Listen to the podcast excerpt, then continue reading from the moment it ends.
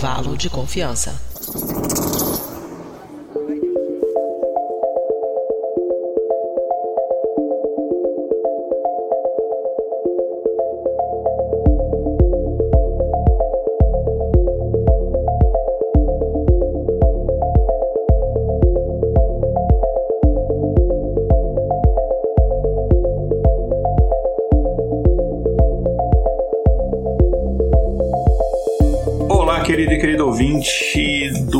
Intervalo de confiança do Briden. Estamos começando mais um episódio do seu, espero, podcast favorito, o intervalo de confiança, uma distribuição uniforme de pensamento crítico. E hoje é o episódio 145 e a gente vai falar de. de... Nossa, eu esqueci, peraí, tô brincando, a gente fala de memória e por que, que a gente esquece algumas coisas, por que, que a gente lembra algumas coisas e, claro, a gente sempre quando pode, a gente coloca alguma um tipo de, de qualquer relação do assunto que está falando com estatísticas, ciência de dados, etc. E no caso aqui eu vou falar um pouquinho de, a gente vai falar um pouquinho que qual é essa relação com inteligência artificial e tal, enfim. E para quem está acompanhando a nossa gravação ao vivo, tá vendo a minha camiseta aqui, que inclusive é uma camiseta que tem na nossa lojinha do intervalo de confiança, All You Need is Science. Enfim, então a gente vai começar o episódio já já, já apresento quem está gravando aqui comigo, mas antes a gente vai para um breve quadro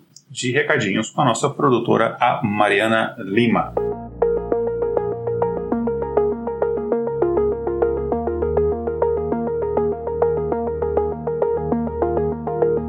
Oi, gente! Eu sou a Mariana e eu vim aqui dar uns recados rápidos para vocês. Hoje falamos sobre memória e como que esquecer é um fator importante para nossa sobrevivência e evolução da espécie humana. O que você não pode esquecer de fazer porque vai atrapalhar a evolução desse podcast é de nos recomendar para seus amigos e amigas e seguir as nossas redes sociais. No Facebook, curta a página Intervalo de Confiança. No Twitter, siga o perfil iconfpod. No Instagram também estamos com como iConfPod. Soletrando é I-C-O-N-F-P-O-D.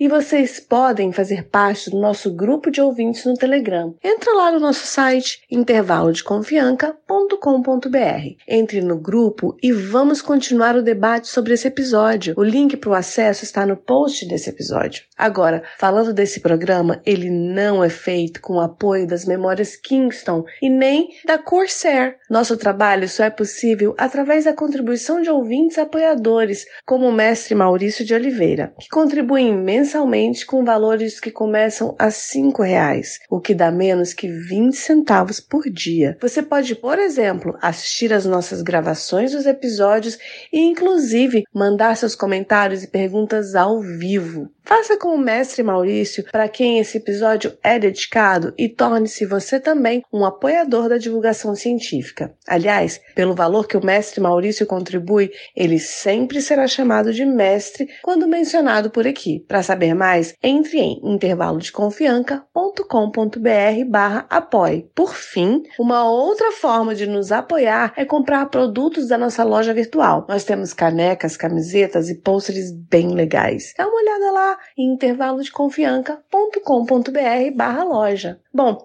eu acho que é só isso, gente. Será que eu esqueci de algo? Eu vou ficar aqui tentando lembrar de mais alguma coisa, tá? Um grande abraço e até a próxima quinzena. Tchau, tchau.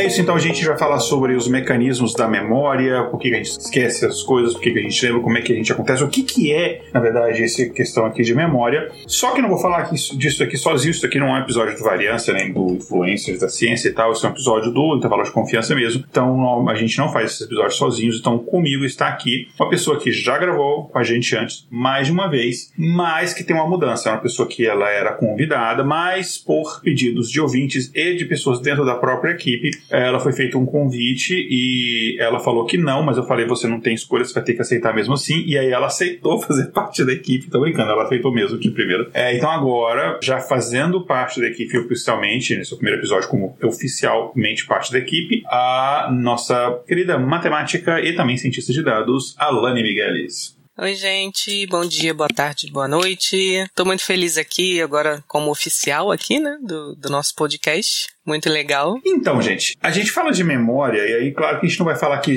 o Igor vai falar Corsair, qual que é a melhor, se é a Kingston ou a Corsair. Não, não é memória de computador que a gente vai falar, tá? A gente fala de memória biológica, não só humana, mas biológica em si. Vamos falar um pouquinho também do que isso tem a ver com inteligência artificial, não sei o que e tal. No, no finalzinho a gente vai dar uma, uma palhinha disso, mas quando a gente pensa em seres vivos, e quando eu tô falando seres vivos aqui, eu tô falando principalmente de seres vivos animais, enfim, dos animais, e a gente está falando principalmente de animais vertebrados, enfim, apesar de que não há controvérsia se é só os vertebrados têm memória e tal, enfim, mas a gente está falando mais de vertebrados, e aqui a gente vai falar muito questão até dos primatas em si, mas quando a gente fala de, de desse tipo de memória, a gente pensa o seguinte, os seres vivos, no geral, eles passam por experiências e eles podem usar essas experiências para resolverem problemas futuros, né? A gente pode, você pode, não vou nem pegar um, um, um exemplo da nossa espécie, né? Mas você pega, por exemplo, é um ratinho e você coloca esse ratinho para, sei lá, você coloca ele num um determinado labirinto e no final do labirinto ele tem, sei lá, uma comida, alguma coisa, um prêmio. Ele vai, na primeira vez, explorar esse labirinto até achar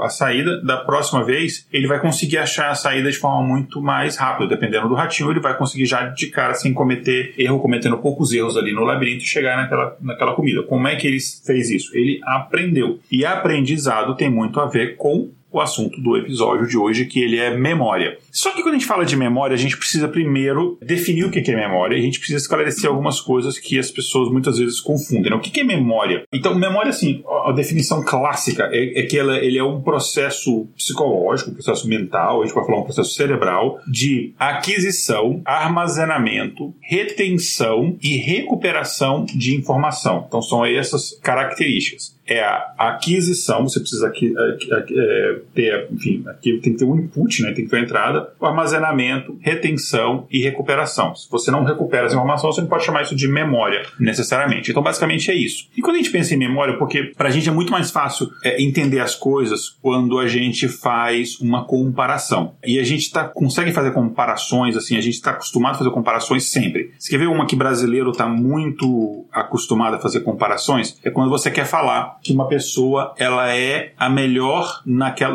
na área dela. Ela é a melhor pessoa do mundo, na, ou na história, na área dela. Você fala o quê? Sei lá, por exemplo, o Tom Brady é o melhor quarterback da história do futebol americano. O que, que você vai falar? Ele é o Pelé do futebol americano. Já escutei essa expressão. É uma comparação. Mas se você pensar, são comparações que, ok, pode fazer sentido. O Pelé ele é reconhecido como o maior jogador de futebol da história, mas, enfim, são esportes diferentes. Se você pensar bem, você poderia simplesmente falar, ele é o melhor quarterback da história do futebol americano. É a mesma informação, mas você usa essa comparação. As comparações, só que essa comparação é uma comparação até ok, enfim. Só que tem comparações, tem metáforas que a gente faz que elas são um pouco prejudiciais para entender as coisas. Eu vou dar um exemplo aqui que não tem a ver com memória. É, o pessoal da física tem muitas metáforas que às vezes eles fazem a metáfora ali, o cara fez, cita num livro, ele fala num determinado evento, numa entrevista, numa palestra, alguma coisa assim, mas para ilustrar, né? Então é uma metáfora. É, sei lá, tem aquela coisa do, do, do, tal do gato de Schrödinger, né? Que virou meme. As pessoas acham que aquilo dali é literalmente aquilo dali, né? Uhum. É, e não é, isso é uma metáfora, gente. Não é para você interpretar de forma literal como se o conhecimento da mecânica quântica, que é absurdamente complexo, se resumir a um gato tá vivo ou morto. Então, algumas metáforas, algumas comparações, até porque você está pegando, enfim, metáforas do como a gente compreende o mundo macroscópico para tentar entender um mundo microscópico. Entende? Isso é um outro problema. Então, algumas metáforas elas são um pouco prejudiciais. E memória não é uma exceção. Até o próprio funcionamento do cérebro, né? A gente tem muito essa coisa do achar que o cérebro é como se fosse a CPU do nosso corpo, sendo que o funcionamento de, de, um, de um processador no computador não tem absolutamente nenhuma relação, não tem nada a ver com como o cérebro funciona. E a memória é, é, tem essa. A gente pode falar a mesma coisa, né? Então, muita gente, muita gente entende a memória como se fosse aí, se você, jovem, não sabe o, que eu, o termo que eu vou usar aqui, você pode botar lá no Google e pesquisar, mas muita gente acha que é uma fita de vídeo, uma fita é, magnética de vídeo, enfim, ou de uma fita cassete, né? Que você tem ali todas as experiências. Tem até essa, essa coisa do você, quando tá, tá na beira da morte, você vê sua vida passando na sua frente como se fosse um filme, né? Uh, enfim, então, e aí tem até uma explicação química para esse negócio, mas não é o assunto de hoje. É, quando a gente fizer um episódio sobre morte, a gente fala sobre isso. Mas eles pensam assim, a memória é como se fosse uma fita, você vai gravando as experiências, as coisas que você experimenta ali, né? E aí você precisa recuperar uma determinada informação daquela fita, você vai lá, rebobina naquele ponto específico, preciso lembrar de tal informação. Você volta naquele ponto específico, você lembra desta informação, né? Só que não é bem assim. Deveria, seria muito legal, não deveria ser, seria muito legal se fosse assim, né? Estudei por uma prova, vou fazer a prova, então basicamente eu vou fechar meus olhos, vou rebobinar a fita e vou lembrar de todos os conteúdos da prova e vou fazer a prova e vou acertar tudo se eu tiver estudado. Nossa, é, seria demais, né? Né? Aí, às vezes, quando dá branco na prova é porque, sei lá, magnetizou, desmagnetizou a fita, enfim, alguma coisa assim, né? Não é assim que funciona, né? Não é você recuperar a memória, não se assemelha a você voltar às coisas do passado. Não é bem isso, né? Você, uh, o processo de memória no cérebro, e a gente vai falar bastante disso, porque o episódio, obviamente, ele é muito diferente disso. Existe uma situação hipotética, hipotética porque é uma coisa que não existe ainda, é apenas teórica, e talvez a memória seja assim para uma específica categoria de indivíduos que é se você, por exemplo, tiver uma inteligência artificial altamente capaz, é, não precisa nem ser consciente, mas altamente capaz, a memória dela vai ser uma memória mais ou menos assim. E aí a gente volta aqui numa das séries favoritas aqui do, do podcast, que a gente já citou em vários episódios, que é Westworld, e eu vou dar um pequeno spoiler da primeira temporada. Se você, ouvinte, é um herege e ainda não viu Westworld, então você pode pular aí 30 segundos, um minuto, é, para não tomar um spoiler. Mas eu não vou falar o nome do personagem para reduzir o, o impacto do spoiler, mas basicamente é o seguinte: tem um ou uma personagem que essa, esse personagem está lembrando, é uma inteligência artificial, enfim, né? Esse personagem está lembrando de coisas que aconteceram no passado. Só que para este personagem, aqueles acontecimentos não são uma memória. Esse personagem está revivendo esses acontecimentos. É tanto que esse personagem chega a um ponto que ele não sabe, pera, isso aqui é agora ou eu estou lembrando? Não há essa distinção, porque a recuperação dessa memória para um computador, para uma inteligência artificial consciente ou semiconsciente ou muito avançada, seria basicamente reviver aquilo. E aí você ver o que, que é a memória, o que seria lembrar um fato. Vamos pegar um fato assim, por exemplo, vou citar um exemplo aqui, que aconteceu com nós dois aqui, que estamos gravando. Eita. Eu já comentei no outro episódio, a Lani a gente trabalha junto, enfim. A Lani esteve aqui alguns meses atrás, aqui nos Estados Unidos. A gente foi num evento onde, em que a gente recebeu um prêmio em, de pesquisa médica e tal. E foi um dia muito maneiro, foi um coquetel e tal, enfim, foi bem legal o, o evento em si. Foi tão lindo. Foi maravilhoso. Ganhei um troféuzinho, tá na minha sala, é tudo bonitinho, tem, enfim. Legal. Se eu for lembrar desse fato, o que significa lembrar desse, desse momento, daquele evento em si? Significa lembrar, por exemplo, da, não só dos, das. Porque a gente fala em memória, você pensa muito em memória visual, né? Da roupa que eu estava usando, da decoração do ambiente, de onde estava localizada a mesa, é, mas também envolve memórias auditivas. Envolve lembrar, por exemplo, que a Lani, numa brincadeira, mandou o nosso chefe é, calar a boca. Tipo,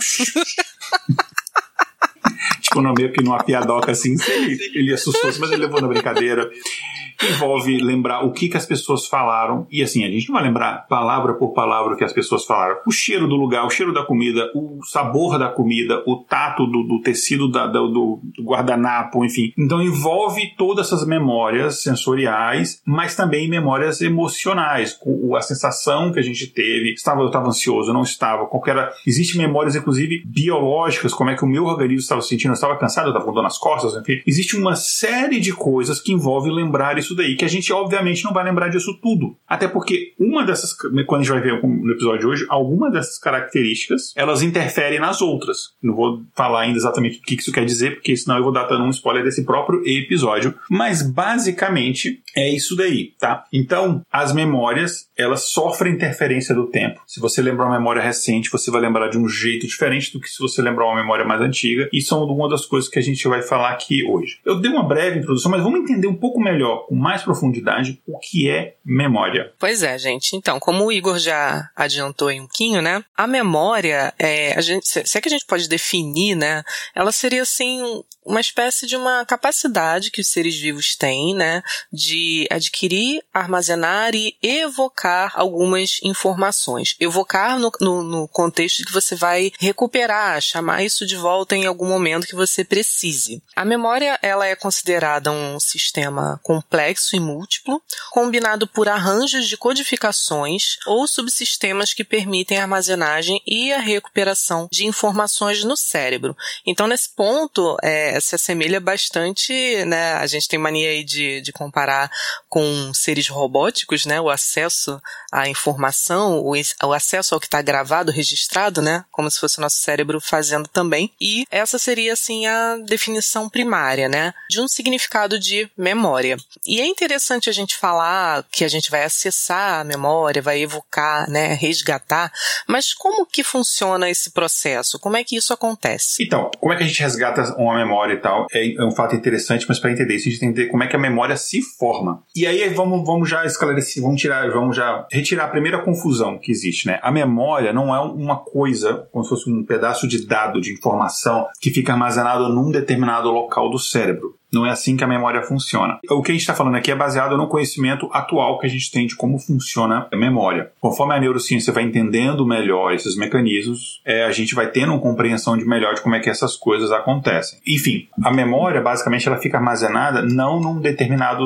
A gente sabe que é no cérebro, enfim, não vai ficar armazenada, sei lá, no dedo, no pé, no coração, é no cérebro. é, e, enfim, não é apenas no sistema nervoso central, é no cérebro em si. Uh, e nos diversos órgãos do sistema nervoso, nas diversas partes do sistema nervoso nervoso central, e, mas não é no neurônio em si. Isso é uma coisa que quando a gente compreendeu, a gente, eu digo, a ciência compreendeu melhor, foi um grande avanço no entendimento de como funcionam os mecanismos de memória. Ela fica armazenada nas ligações entre os neurônios, que a gente chama de sinapses. É ali que fica armazenada a memória, mas ela não fica armazenada em um local. Porque quando a gente fala em memória, ela não é uma coisa, ela é várias coisas. Tá. Então vamos pegar um, um, exemplo aqui. Você tem uma memória de um determinado fato. Sei lá, você comeu um determinado, sei lá, doce que é maravilhoso. Você comeu aquilo só uma vez na sua vida, mas você não consegue é, esquecer daquele doce maravilhoso que você comeu.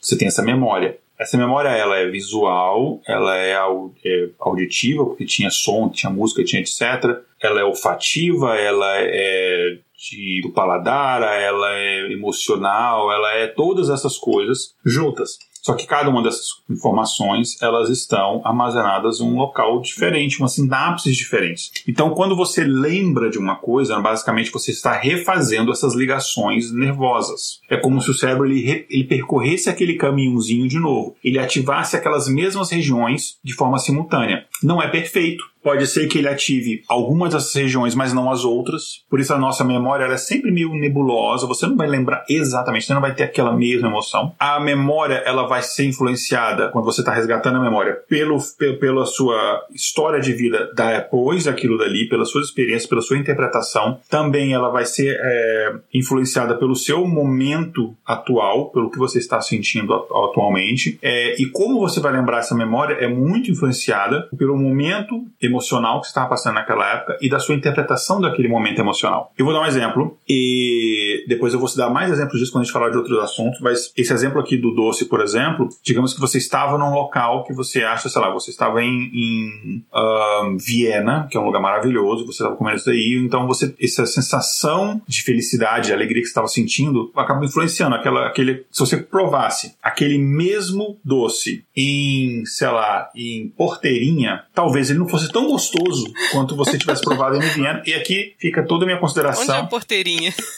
Porteirinha é um, é um. fica do lado da cidade que eu nasci, lá em norte de Minas Gerais, enfim. Ah. É, é uma brincadeira com o pessoal de Porteirinha. Existe uma. Existia, né? pra mim, eu não tenho nada a ver quando meu pai tinha uma certa rivalidade, isso foi uma brincadeira.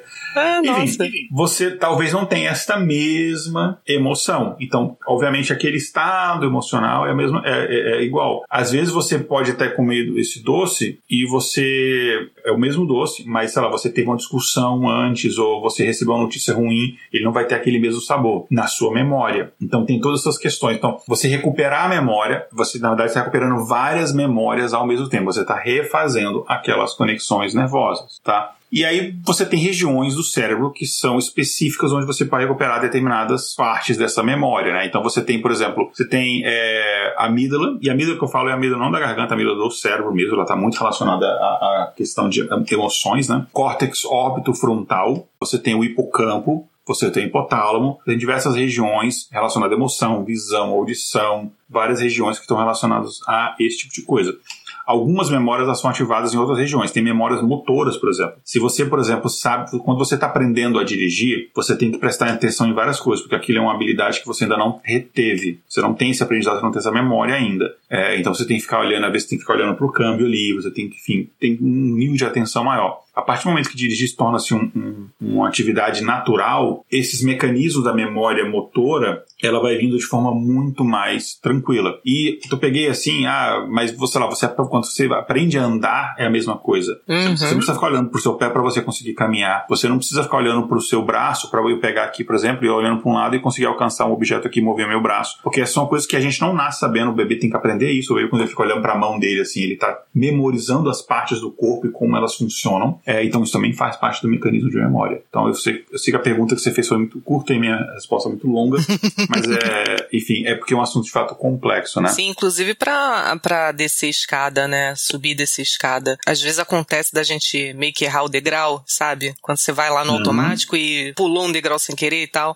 Isso tem a ver com essa, essa memória muscular, né? Que é uma coisa que a gente não tá prestando atenção, tá fazendo no automático. Um outro exemplo que me vem à cabeça agora também é quando a gente tá aprendendo a fazer um, uma série de exercício na academia, alguma coisa assim. São movimentos repetitivos, né? No, no primeiro momento você tá lá todo desengonçado, fazendo com a postura errada, movimentando de maneira incorreta, né? E você vai perceber que dali a pouco tempo, com as repetições, isso daí vai se tornar muito natural. Sim, sim. É interessante você citar esse exemplo, porque muita gente não pensa isso como uma coisa relacionada à memória, mas é relacionada à memória também, né? E aí a gente tem a pergunta que é o título do episódio, né? Que é por que, que a gente lembra de uma, umas coisas e esquece outras coisas, né? A gente vai falar disso mais aqui no episódio, mas isso tem muito a ver da relação que o, os fatos e os acontecimentos têm com a nossa vida e com a nossa sobrevivência. Uma coisa que a gente tem que pensar é o seguinte: não existe uma distinção, biologicamente falando, ou de qualquer forma, não existe uma distinção entre cérebro e mente. A gente tende a pensar que são duas coisas separadas. Né? Não, a mente é basicamente é, é, algo que existe no cérebro. Cérebro e mente é uma coisa só, basicamente assim. Então, quando a gente fala desses processos de memória, a gente está falando de processos químico-biológicos, enfim, então, o nosso cérebro, todo o nosso organismo, todo, tudo nosso foi desenvolvido muitas, estou falando não em interações sociais, mas no geral, assim, a parte biológica mesmo foi desenvolvido para nos tornar mais adaptados a viver neste mundo. É aquela questão da famosa, do nosso querido é, vovô Darwin, enfim, toda aquela história da evolução, é, de criar seres mais adaptados. Então, o mecanismo de como a memória funciona é uma forma de nos tornar mais aptos a viver no mundo. Não no mundo de hoje, diga-se de passagem, mas no mundo de quando esses mecanismos foram desenvolvidos. A evolução demora muito tempo para acontecer e a nossa evolução disso como sociedade, ela foi muito mais rápida, o nosso organismo não teve tempo de se adaptar ainda tão bem. Algumas coisas sim, outras coisas não. E lembrando sempre que a gente sempre fala aqui, evolução não significa melhoria, significa é, não, não, existe, não é um caminho de tornar melhor, é um caminho de tornar mais adaptado ao ambiente, tá? Então, isso para ficar bem claro.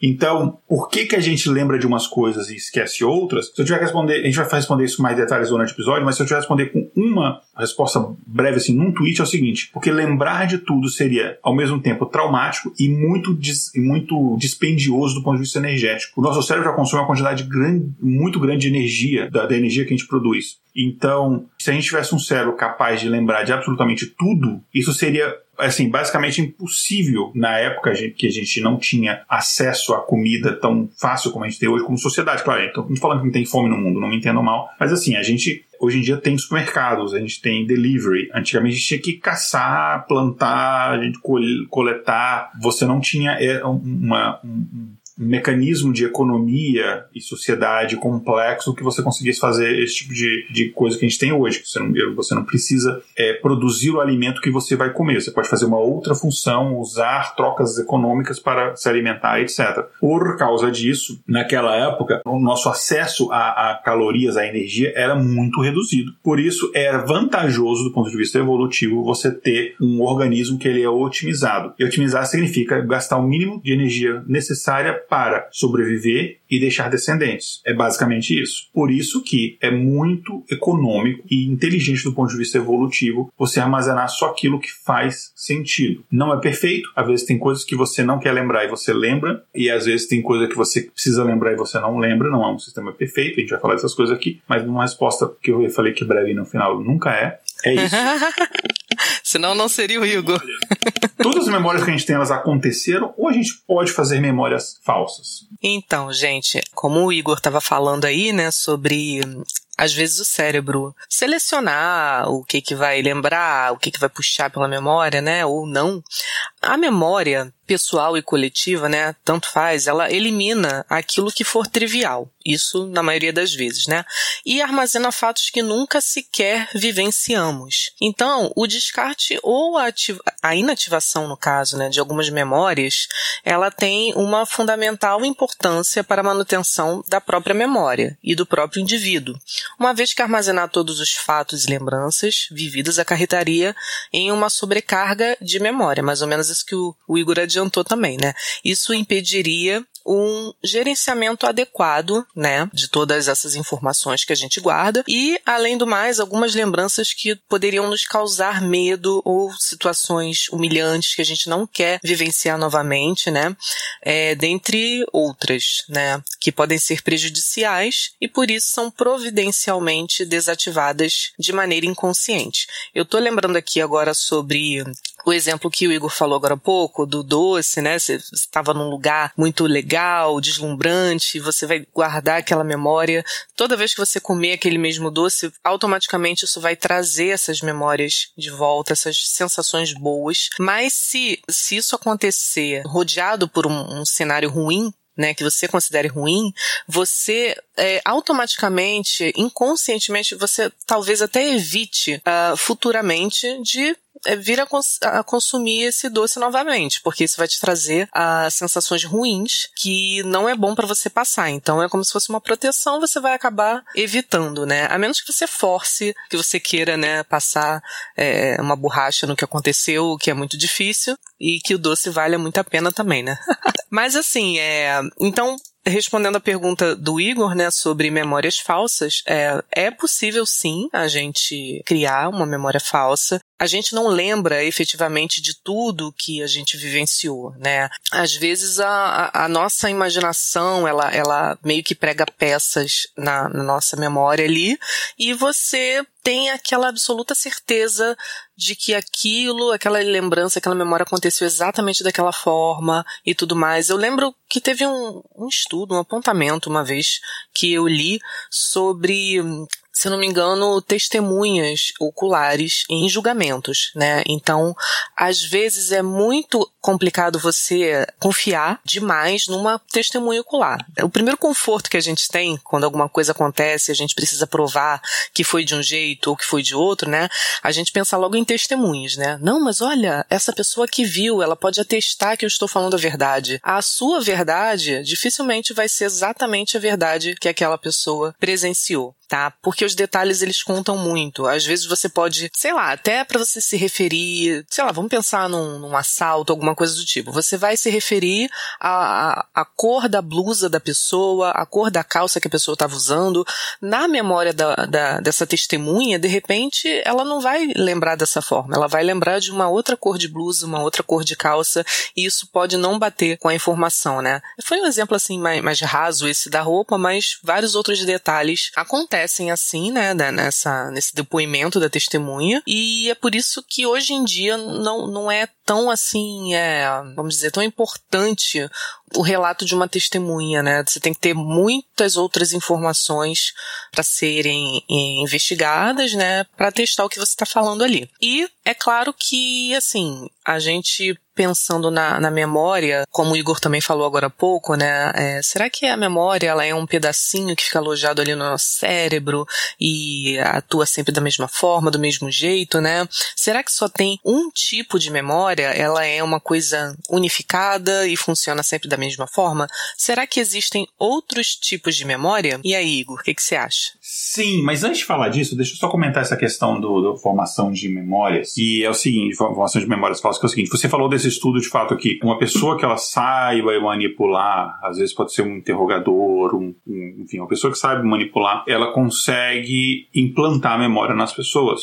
Sim. Ela vai te falando umas coisas, mas você não lembra tal coisa e não sei o que.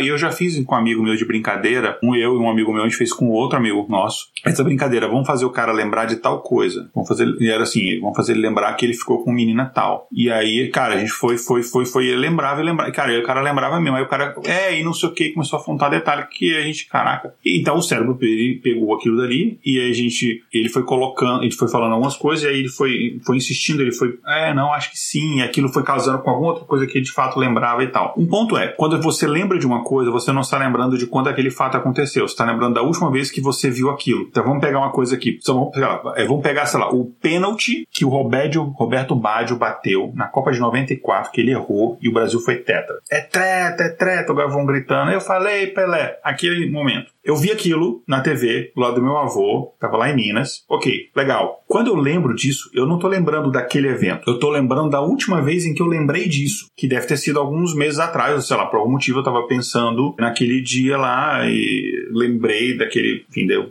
eu gritando, meu, meu avô pulando e ele tava com a garrafa de cachaça na mão e a, a, cachaça voando e caindo na minha cara, aquela coisa. Foi um momento maravilhoso de extrema emoção e alegria. Nossa, é uma lembrança bem real, né?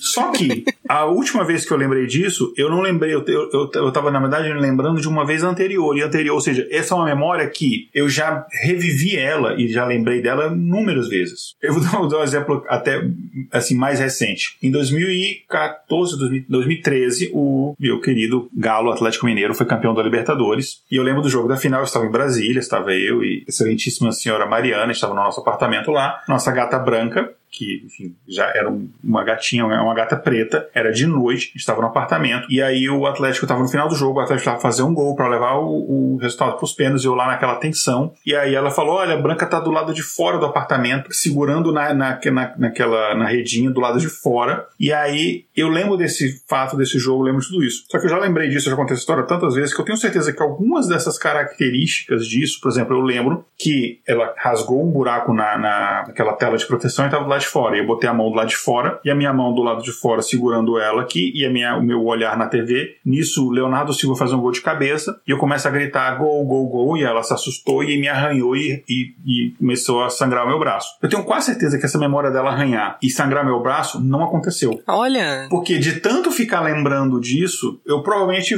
você sem querer, adiciona um detalhe outro. Porque é lógico que um gato assustado. Sim, você tá segurando ele, ele vai fazer isso. Porque eu tenho memórias posteriores a isso que eu já levei ela no veterinário. Ela fez isso comigo porque ela virou um monstro quando sai de casa. Então, você começa a pegar até coisas que vieram depois e juntar em memórias anteriores e vira toda essa, essa questão. Outro ponto em relação à fabricação de memórias é o seguinte: a emoção que você está sentindo no momento que você está lembrando, no momento que você lembrou anterior e no momento que aquilo aconteceu, tudo isso influencia. Então, se você tem, por exemplo, uma memória traumática, você é uma criança e você, sei lá, você, o seu padrasto te batia muito, te espancava. Às vezes ele era uma pessoa baixinha e não sei o que, não era nem muito forte, mas você é uma criança. Aquela memória te traz tanto medo e pavor que você vai lembrar daquela pessoa maior, mais forte. Você vai lembrar daquilo com detalhes que na verdade não existiram. E isso é uma fabricação de memória falsa também. Então as emoções que você está sentindo é, é, é bem maior. Você vai lembrar, por exemplo, eu, sei lá, eu lembro de, de, de, de, determinados fatos, assim, eu sei que as memórias que eu tenho são muito diferentes. Você, tem muita gente que fala assim, nossa, na época de, tem muita gente, não sei se é muita gente, mas enfim, tem pessoas que, espero que não fosse nenhuma, que não, mas na época da ditadura era bom, porque era isso, não tinha violência, não tinha isso aqui, e tinha tudo isso. Só que a memória da pessoa é seletiva, porque ela era jovem naquela época, então ela vai ter memórias boas da juventude, então tudo que aconteceu em volta ela vai lembrar como se fosse uma coisa boa e tal. A gente vai lembrar assim, nossa, na época era bom, né? Antigamente as pessoas conversavam mais quando não tinha internet. Não, todo mundo ficava lá na sua, lendo o seu livro, no ônibus, não sei o que, ou fazendo sua palavra cruzada. Era o mesmo isolamento social que acontece hoje em dia, só que você não tinha uma tela, você tinha outra coisa. Mas a gente vai lembrar como se fossem tempos bucólicos e maravilhosos, porque a gente tem essa tendência a fabricar esse tipo de memória. Agora, respondendo especificamente a sua pergunta sobre os tipos de memória, a gente tem memória boa e memória ruim. Não, tô brincando, não é isso não.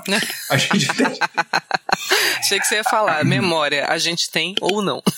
É, a gente tem diversas formas da gente classificar a memória, tá? Então, tem uma forma clássica, eu não vou entrar muito nela aqui, que eu acho que não, não, não é tão importante. Você tem é, muita. A memória Você pode classificar ela, por exemplo, pelo tipo da memória. Pode ser explícita, declarativa, memória histórica, é, não declarativa. Não vou entrar nesse ponto. Vamos entrar as classificações clássicas, que é basicamente é o tempo de retenção da memória. Uma desses tipos é o que a gente chama de memória de curta duração. É, a memória de curta duração é aquela memória que ela vai durar, olha só, um curto espaço de tempo, tá? não é a mesma coisa de memória de trabalho, que a gente vai falar depois, mas é aquela memória de curta duração. Então, ela pode durar um minuto ali, ela tem, assim, uma memória de fato bem pequena. Então, sabe um exemplo de memória de curta duração? É tipo assim, eu recebi um código do meu celular e aí eu preciso. Não, não é nem curta duração. Curta duração é um pouco mais do que isso. Mas sei lá, é um. Você tem que lembrar um negócio que você tem que falar numa reunião daqui a pouquinho. Aí você vai lá, pô, tá, lembrei disso. Mas você não vai lembrar isso amanhã. Talvez não, só nem depois de uma hora você não vai lembrar daquilo. É a memória especificamente para aquele momento ali. Sim. Que aliás Ou é muito comum a gente esquecer, né? Por isso que é bom Sim. anotar. Exatamente, né? E falando nisso, né? Você falou em anotar e tal. O que, que a gente pode fazer para lembrar das coisas? A gente tem alguma técnicas e tal? E nisso a gente pode até falar de outros tipos de memória também. Uhum, sim, é. Assim, claro que a gente não vai anotar tudo 24 horas por dia, né? Que a gente acha que a gente deveria lembrar de tudo e andar com um caderno gigante por aí debaixo do braço, né? Então, falando sobre essa parte, a informação, ela deve acontecer primeiramente na memória de trabalho, que eu vou explicar um pouquinho mais adiante, né?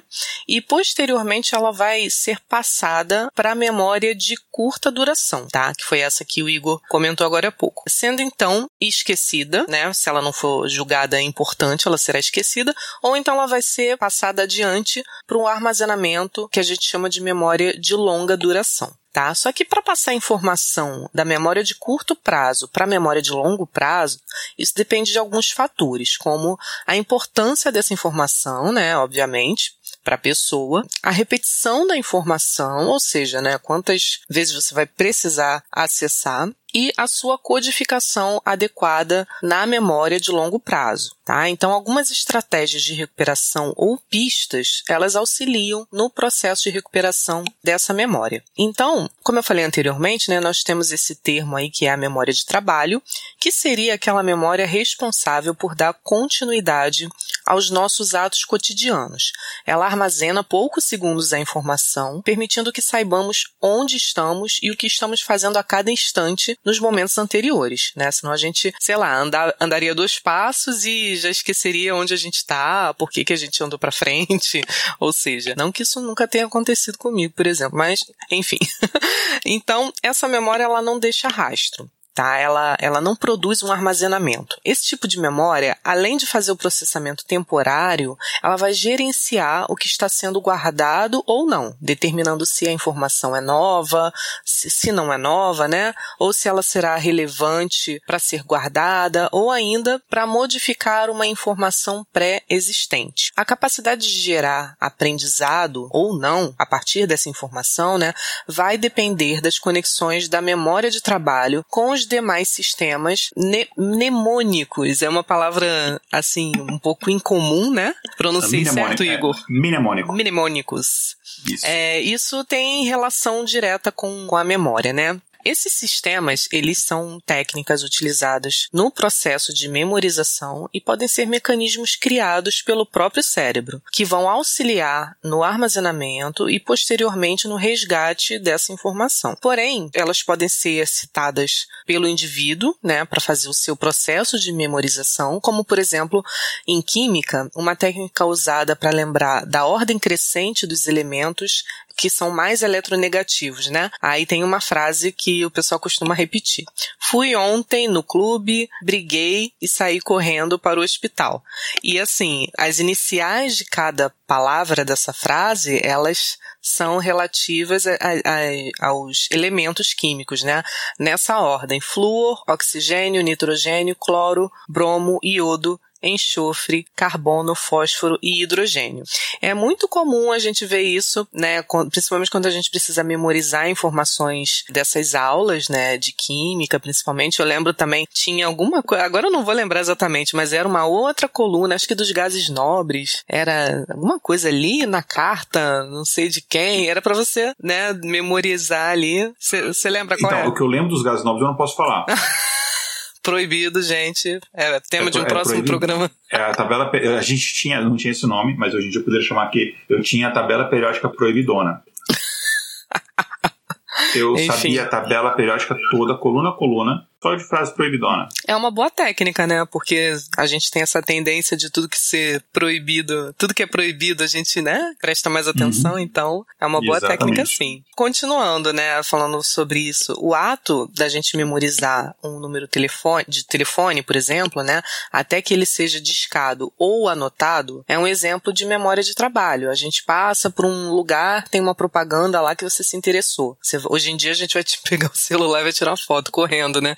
Mas antigamente não era tão simples assim, precisava recorrer ali à memória. Aí você às vezes ficava repetindo mentalmente, né? A ordem dos números, até que você conseguisse ali anotar no, num papelzinho que estaria na sua bolsa ali, obviamente a gente pode guardar ele, esse número, né, por exemplo, por alguns segundos e depois descartar a informação também, né, se ela não for importante. Ao longo desse processo, nós podemos lembrar fatos relativos ao dono do número de telefone também, ou ao lo local onde nós vimos, o que estava acontecendo, né? Tudo isso que traz aquela ambientação ali da nossa memória.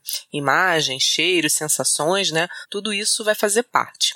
E a memória de trabalho, ela é muito importante no processo de tomada de uma decisão, uma vez que ela usa de informações pré-existentes e faz a sua interlocução com o presente, ou seja, é como se você meio que analisasse aquela informação que já está ali no teu cérebro e tal, juntasse uns pedacinhos, tipo um quebra-cabeça, né, para você falar de maneira coerente com o que está acontecendo, né? Estados de ânimo negativo, privação de sono, depressão, tristeza podem vir a afetar essa memória de trabalho, tá? E por consequência, os outros tipos de memória também, a de curto prazo e a de longo prazo. Essas sensações, né, elas podem interferir desde a aquisição de um fato até o resgate do que foi memorizado ou armazenado, né? É, e essa memória de trabalho, ela não, ela não deixa de ser também uma memória de curta duração, né? E o que diferencia meio que uma da outra é o fato da memória de curta duração, ela apenas armazena informações de uma forma, digamos assim, passiva, é, e também por um espaço de tempo mais curto ainda. Sendo que essa memória de trabalho, ela faz o gerenciamento dessa informação de uma forma mais ativa, e durante esse processamento, ela, dela, assim, dela armazenar, ela transformar e descartada, ela vai fazer isso conforme houver essa necessidade. Porque tem coisas que,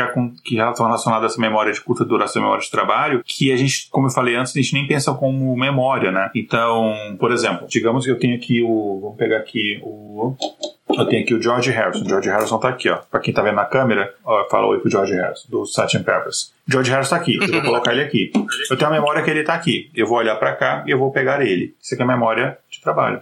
E, ou, e assim como outras coisas. Você tá andando uma escada, você tem aquela memória de, de trabalho ali, do, da, da altura do, dos degraus, para você conseguir andar sem poder dar um passo muito grande ou muito curto e aí cair. Então, tudo isso são questões que você não pensa que é memória de trabalho. Você não vai lembrar a altura do degrau daqui a dois minutos depois de você terminar de descer a escada, mas ela é uma memória. Né? E a memória de trabalho, a gente fala que ela é um sistema multicomponente, né? Então, que ela, é, você, ela tem diversas pequenas partes, né? Ela utiliza esse armazenamento como uma forma de você acabar facilitando atividades cognitivas que elas são mais complexas. Então, ela ajuda em coisas como é, aprendizagem, compreensão de coisas, ou mesmo raciocínio, né? E muitas das coisas que a gente entende como é que o cérebro funciona, sabe como é que a gente descobre? Quando você tem uma doença que afeta aquilo dali. Então, você tem, por exemplo, pacientes que têm esquizofrenia, muitos, não são todos, mas muitos pacientes que têm determinados tipos de esquizofrenia, eles têm comprometimento na memória de trabalho. Não quer dizer que ele não tenha memória de trabalho, mas ele tem comprometimento, tem algumas falhas. E aí isso torna essas pessoas, inclusive, mais incapazes de até compreender o mundo que está ao redor delas, né? Porque basicamente ela faz o elo entre o que você está percebendo ali, né? De audição, é, visão, é, etc. Enfim, os nossos sentidos, que a gente já falou no episódio que você gravou que não são, não são apenas cinco, mas enfim.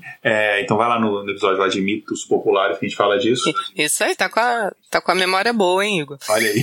É porque eu escuto o podcast do intervalo de confiança.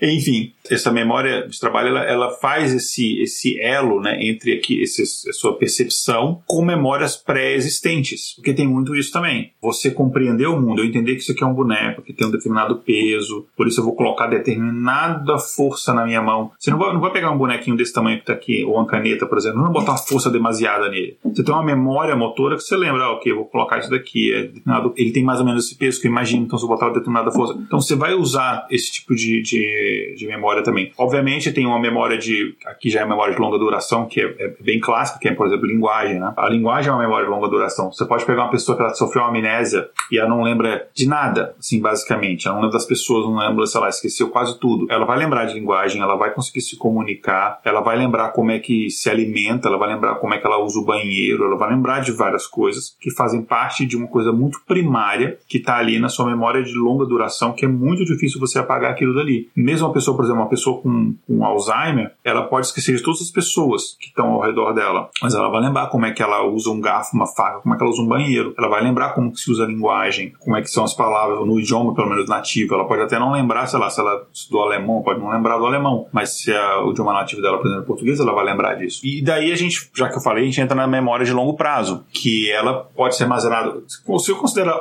horas ou dias, a gente já pode considerar memória de longo prazo. Mas normalmente quando a gente fala de memória de longo prazo, você está pensando naquela memória que você lembra durante meses ou anos, né? Ou até pela vida inteira, como essa questão de linguagem e tal. Uma coisa interessante de linguagem, eu acho que eu já comentei isso num outro episódio aqui. Olha, minha memória não me deixa lembrar qual episódio, mas é de que tem um artigo que eu li recentemente que é bem interessante, que tem pessoas que ela tem falhas no cérebro, que ela consegue, ela esquece partes do idioma nativo dela, que é uma coisa bizarra, mas ela não esquece palavrões porque a memória dos palavrões ela está muito associada à memória afetiva, não de linguagem necessariamente. Ela está meio que uma não é uma, uma, uma região ali intermediária entre as duas coisas. Mas enfim, então, como a Lani comentou, né, você transformar uma memória de curto prazo numa memória de longo prazo vai você tornar ela mais importante para você e para o cérebro. Então, você expor ela você relembrar, você escrever, você expor essa memória a diversos tipos de, sen de sentidos. Então, eu não só ouvi uma aula, eu escrevi, eu li aquilo que eu escrevi, eu reli, eu botei em prática, você está utilizando isso, você está tá utilizando isso com diferentes conexões neurais, em diferentes sinapses. Então, a chance de você lembrar daquilo a longo prazo é maior e tal, né? E aí, você formar novas memórias, principalmente memórias de longa duração, envolve a criação de novas sinapses, novas novas conexões cerebrais. A gente sabe que é um mito que já foi, já foi desmentido há muitos anos, há décadas, de que o cérebro tem um determinado momento que ele para de se desenvolver. Não, a gente, a gente continua mesmo adultos, mesmo, enfim, mais velhos, criando novas sinapses. Isso acontece, né? Então, você, como eu falei, repetindo determinadas experiências, fazendo coisas repetidamente, você acaba gerando, é, é, reforçando essas conexões e fazendo novas conexões para relembrar determinado fato. Seja numa memória, digamos assim, de conhecimento intelectual, sei lá, de um determinado assunto que você precisa estudar para fazer uma prova ou para executar a sua profissão, ou seja, mesmo memória motora. É, então, você pega, por exemplo, pessoas que são muito habilidosas em uma determinada coisa, você pega músicos muito habilidosos, você pega, sei lá, o Kiko Loureiro, por exemplo, virtuoso na guitarra, é, hoje no, no Megadeth. O Kiko Loureiro, para ele chegar no nível que ele chegou, ele, o Kiko Loureiro vai tocar, ele não precisa ficar olhando ali o acorde que ele está fazendo e tal. É, é, natural aquilo ali, para ele ter essa memória, ter essa habilidade, é, tudo isso, ele teve que praticar aquilo dali, e tem ainda, ele continua estudando e praticando e tal, de diariamente. Ele fala que é muito difícil um dia que ele não encosta uma mão na guitarra durante anos isso ajuda bastante, né?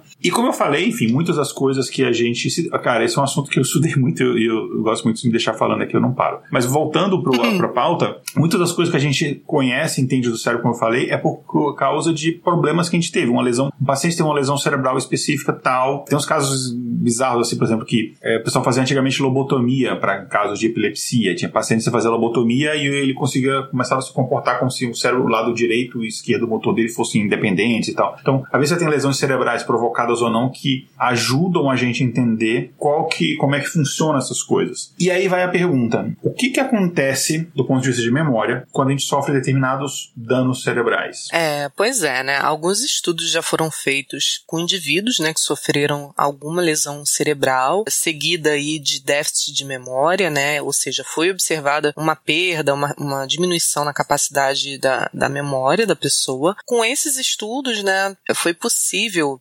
determinar em quais regiões ali do cérebro que essas memórias são formadas, né? Qual a região do cérebro que foi afetada para que determinado tipo de memória fosse, no caso, afetada.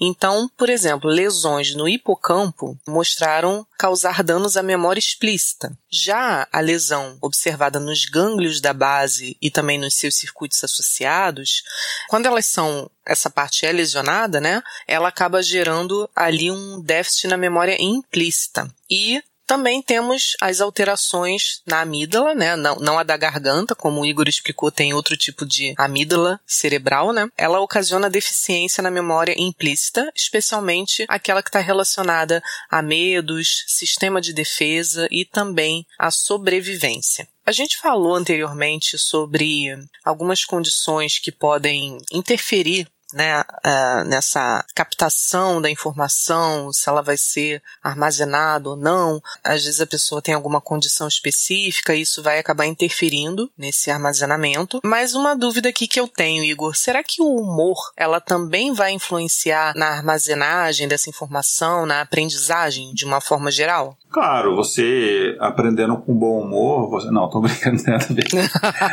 não é esse humor que ela tá falando, né? É, sim, né? Você pode, sim, não quer dizer que você você está numa situação estressante, você vai ter menos poder de aquisição, mais poder de aquisição. Isso é uma outra coisa, enfim. O nosso cérebro ele tende a bloquear memórias que são muito traumáticas, que, sejam, que podem chegar a ser incapacitantes, né? Então a pessoa tem uma, uma, um sentimento traumático, ela vai esquecer disso, de alguma coisa e tal, mas não é disso que a gente está falando. O que a gente está falando é se você vai é, enfatizar determinados aspectos de um fato na sua memória, baseado no humor que você estava sentindo, ou quando você está lembrando, ou quando você estava, ou quando aquilo acontecia você vai ter menor ou menor capacidade e tal, né? E aí a gente vai em quem pode nos ajudar a entender isso, a ciência. E aí tem vários estudos sobre isso, e no caso aqui a gente vai citar um estudo de 1983 Pô, mas o estudo antigo? É, mas o cérebro é meio que. É, é o mesmo cérebro durante muito mais tempo do que 1983. É, assim. não, não mudou tanto assim, né?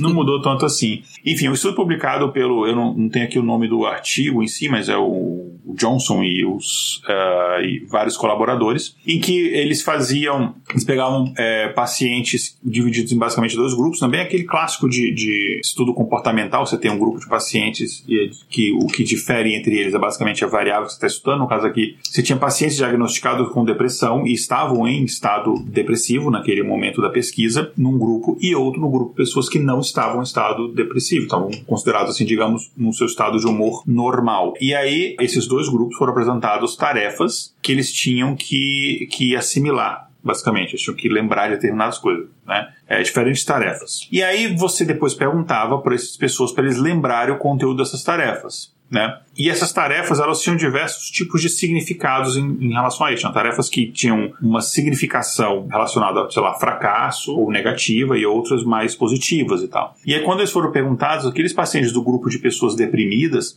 eles lembravam mais daquelas situações relacionadas a fatos negativos, de fracasso, etc. Já os grupos das pessoas não deprimidas lembravam com mais eficiência e melhor aquelas tarefas em que elas tiveram êxitos que estavam relacionados a uma experiência positiva, ou seja, seja, você tende a ver o um mundo com um olhar mais negativo se você tem, você está num, num, processo emocional deprimido mais negativo e vice-versa, né? Se você está num estado feliz, tudo é cor-de-rosa, basicamente, né? Você vê as coisas com, com, com outro tipo de olhar. Isso, obviamente, está totalmente relacionado à memória, né? E a emoção também afeta a nossa, a nossa memória, né?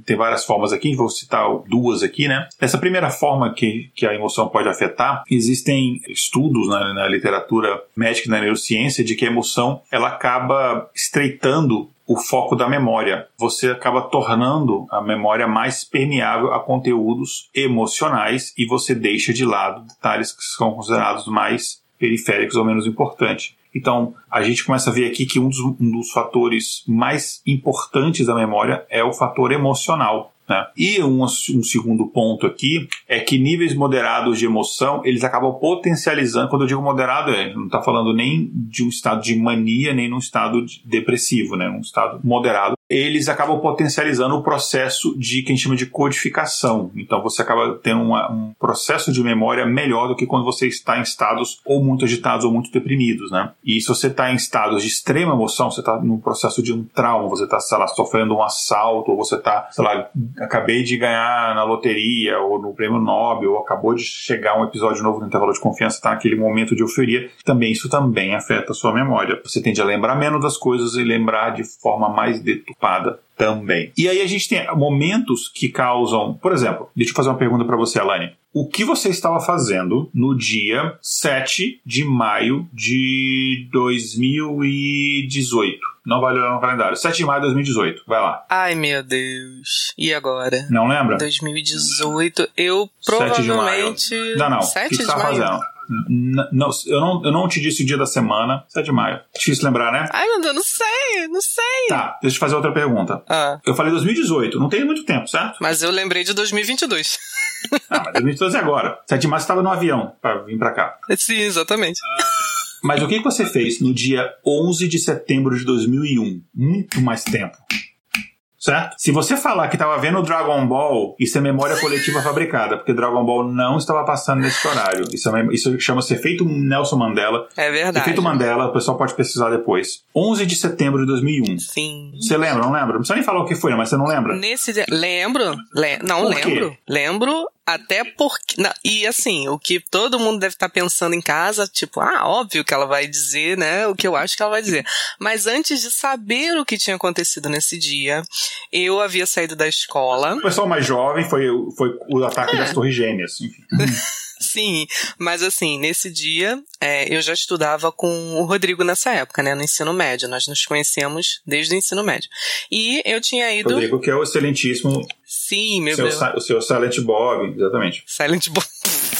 meu marido. Então, ele e eu, né, fomos pra casa dele, porque, assim, nessa época, ele gostava muito de mexer com o computador já, e ele, ele gravava umas musiquinhas em CDs, já, já tava, assim, à frente do seu tempo, né, naquela época, uhum. 2001, ainda não era muito, não era todo mundo que, que tinha muita intimidade, assim, com o computador, né. Então, assim, às vezes a galera ia pra casa dele e tal, mas nesse dia foi só eu e talvez um outro colega e tal, e, assim, eu já sabia que ele gostava um pouco de mim, que ele tava assim de olho comprido para mim, sabe? Uhum. Então foi a primeira vez que nós ficamos juntos nesse dia, assistindo ali a um filme que e tal. Que romântico. Muito romântico, né? né? Quando nós descemos pra, pra eu ir embora, que ele, ele era desses de me levar no ponto do ônibus, né? Agora tá tão diferente. Enfim, é, mas ele, né, ia me acompanhar até o ponto de ônibus e tal. Quando nós descemos, aí tava as outras pessoas da família dele lá na sala e com a TV ligada, todo mundo prestando atenção, e hum, a gente, as pessoas comentando, e aí o que, que houve? Aconteceu alguma coisa e tal. E aí foi quando a gente ficou sabendo do ataque às Torres Gêmeas. É. E. Se a gente perguntar pra Mariana, por exemplo, eu até sei a memória dela. Ela tava falando, ah, eu estava vendo essa Torre Gêmeas caindo da janela do meu apartamento, que ela morava, ela viu, ela morava em Nova York, ela viu. Sim, bizarro, né? É, enfim, a história dela é, enfim, é outro assunto que, enfim, ela era pra tá, ela ia pro outro naquele dia encontrar com a amiga, deu preguiça, elas não foram, e enfim, a preguiça salvou a vida dela. Meu Deus. Mas enfim, você lembra de detalhes, você deu vários detalhes aqui, uma coisa que aconteceu em 2001. Sim. Mas você não lembra de uma coisa que aconteceu em 2018. 17 anos é. depois. Uhum. Se fosse 2019, eu saberia. Então, mas existe um fator emocional muito forte aí. E daí vem a pergunta: por que, que eventos que causam mais emoção, a gente lembra eles melhor do que eventos que causam nenhuma emoção emocional um dia, digamos, do que um dia, digamos, normal, assim, corriqueiro? Normal, uma, uma terça-feira na nossa vida, né? Exatamente. Então, assim, a provável explicação para essa relação que a gente vê, né, seria porque a emoção acompanha eventos novos, né, que são julgados importantes importantes para o indivíduo. E isso faz direcionar a atenção para eles, né, de forma que melhora a consolidação do evento na memória. Isso é claramente adaptativo, porque estímulos emocionais, sendo eles prazerosos ou aversivos, né, então a gente pode ter, por exemplo, medo, raiva, tristeza, surpresa, né, eles geralmente são mais importantes para nossa sobrevivência. E dessa forma, histórias com passagens emocionantes são mais facilmente recordadas do que histórias que são mais, assim, digamos, desinteressantes, né? Que acontecem numa terça-feira qualquer. então, nesse sentido, o prazer é considerado um fator importante para a memória emocional, né? E na etapa de codificação da memória, é, a gente observa que o nível de alerta provoca um estreitamento atencional, né? Direcionando essa atenção para um foco específico, que é a informação central da experiência emocional. É, o alerta emocional, ele beneficia a memória, em parte pela facilitação dos processos de consolidação os quais necessitam de tempo para ocorrer, né? E para armazenar uma informação é necessário receber o estímulo e depois arquivá-lo. Quando não se dá a devida atenção a esse estímulo, né, seja de forma consciente ou não, uh, o mesmo não é recebido, impedindo, portanto, que seja recordado posteriormente. E, como consequência, é gerada ali uma falha no sistema atencional e a falta de atenção pode acontecer por uma simples questão motivacional ou ou por um transtorno perceptivo também, né? É, como sintoma, acaba tendo um prejuízo é, desse processo de memorização ou mesmo de evocação, né? Que seria a gente recuperar ali uma memória quando a gente tem esse intuito. Tá, então isso faz a gente pensar o que, que a gente pode fazer para memorizar as coisas mais facilmente. Tem muita gente aí que, que compra até é, material de estudo que diz que. Não sei se você já viu, Igor, que fala assim: ah, você vai aprender técnicas inovadoras para você memorizar uma grande quantidade de informações. Então você vai passar em concurso, você vai saber um monte de coisa aqui usando essas técnicas. E aí, a gente pode fazer isso? Vamos comprar comprar um, um CD desse aí, um. Não, CD é coisa de 2001 ainda, né? Enfim, o que, que a gente pode fazer aí para memorizar mais facilmente? Então, primeiro vamos entender como é que a gente. Por que, que a gente esquece a maior parte das, das, das razões. Né? A gente tem basicamente tem quatro motivos principais. E aí a gente consegue, de repente, interferir em algum desses motivos. O primeiro é uma falha em você armazenar aquela memória necessariamente. Então, essa falha de você armazenar pode ser alguma coisa de fato biológico, algum problema que você está tendo, ou pode ser simplesmente uma falha de armazenar por é, alguma questão emocional, alguma outra coisa assim. Uma outra é uma interferência. Você está tentando, sei lá, estudar, mas você ao mesmo tempo está vendo um filme, há uma interferência em que você não vai guardar a memória daquilo que você está estudando da mesma forma, porque o filme que você está assistindo ali, um filme que tá, tem muito mais estímulos do que, por exemplo, que você está estudando. Então, interferência a, a, é uma coisa influencia bastante, talvez um dos fatores que mais influencia. O outro que a gente chama de esquecimento motivado, que basicamente existe, existe motivações inconscientes para você esquecer alguma coisa. Ou um evento ele é traumático, ou ele não é considerado pelo seu cérebro como importante. Mas você considera, cara, importante, preciso aprender isso aqui para, sei lá, fazer uma prova. Mas você só lê uma vez, então, não é considerado uma coisa que o cérebro vai dar muita atenção. E uma outra coisa pode ser uma falha na própria recuperação daquela memória, que pode ser um fator biológico, uma lesão cerebral, uma doença, alguma coisa também. Então, são os quatro fatores. Desses daí, dois a gente consegue interferir, que é, é interferência e a, o esquecimento motivado. Então, a interferência é, cara, eu preciso estudar alguma coisa, então tenta ter atenção naquilo dali, a devida atenção. Tenta eliminar fatores que te distraem. Se, por exemplo, é, televisão te distrai, não vai estudar na frente da TV, não vai estudar com outras pessoas falando se aquilo te distrai, se você tem uma capacidade de concentração é um pouco menor. Eu tenho, eu tenho uma capacidade de concentração absurda, até pela questão do, do, do, do, do autismo também, você acaba tendo essa coisa de hiperfoco, né? É, então eu consigo estudar e mil coisas acontecendo ao mesmo tempo, pessoas falando, televisão, não sei o que, consigo desligar e focar naquilo dali e acabou. Mas eu sei que isso não é uma coisa tão comum. Ai, que inveja. Hum. tem algumas vantagens você ser autista. A outra essa questão da do, desse esquecimento motivado, né? Então, é, o seu cérebro ele vai lembrar uma coisa mais facilmente se ele tiver motivos para isso. Então, você tem que dar esses motivos para isso. Você expor aquele conhecimento em diversos sentidos, em mais de uma vez, em determinados diferentes momentos, de manhã, de noite, estímulo visual, estímulo auditivo, leia, escreva. E aí vai muito de você ter o seu o autoconhecimento e entender o que funciona para você. Porque tem gente que é muito. É, é, é aquela pessoa que ela, ela, ela assiste uma aula, ela já consegue compreender. Tem pessoa não, que ela tem que anotar. Tem pessoa que tem que desenhar, fazer uns é, é, esquemas. Tem pessoa que tem que aplicar aquilo no dia a dia. Tem pessoa que precisa de truques mnemônicos, que a gente falou, né? Do. Como é que é? Tinha um negócio lá do. Ah, eu não vou lembrar da tabela, da, da tabela periódica, não. Só lembro dos proibidões.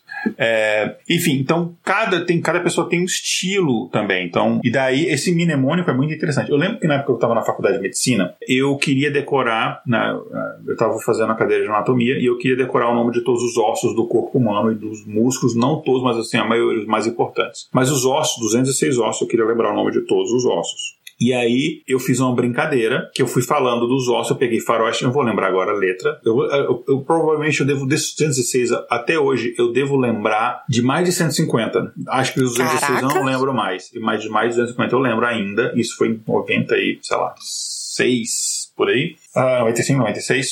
E aí eu lembro que eu peguei Faroeste Caboclo. e aí eu refiz Faroeste Caboclo com o nome dos ossos, da cabeça aos pés. Se fosse uma música mais curta, você não, não, não teria conseguido.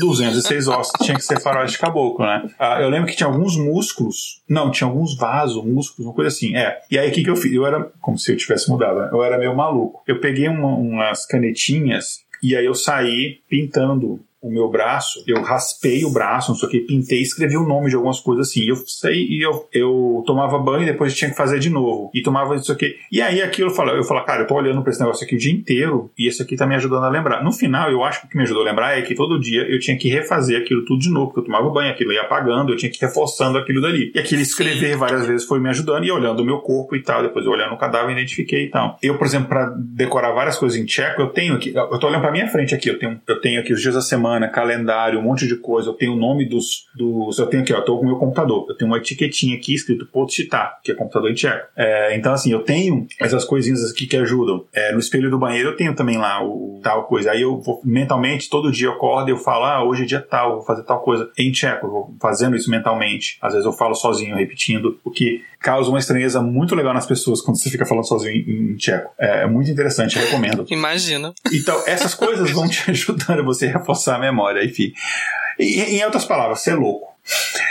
É, mas essa, mas, essa é, uma, é uma técnica muito legal mesmo, que eu já ouvi falar para você. Principalmente se você está aprendendo um novo idioma, né? Que requer, assim, um uso contínuo da, da língua, né? Então faz muito sentido. Você todo dia tem a sua rotina, você acorda, você passa pelos mesmos cômodos, você vê os mesmos objetos da sua casa.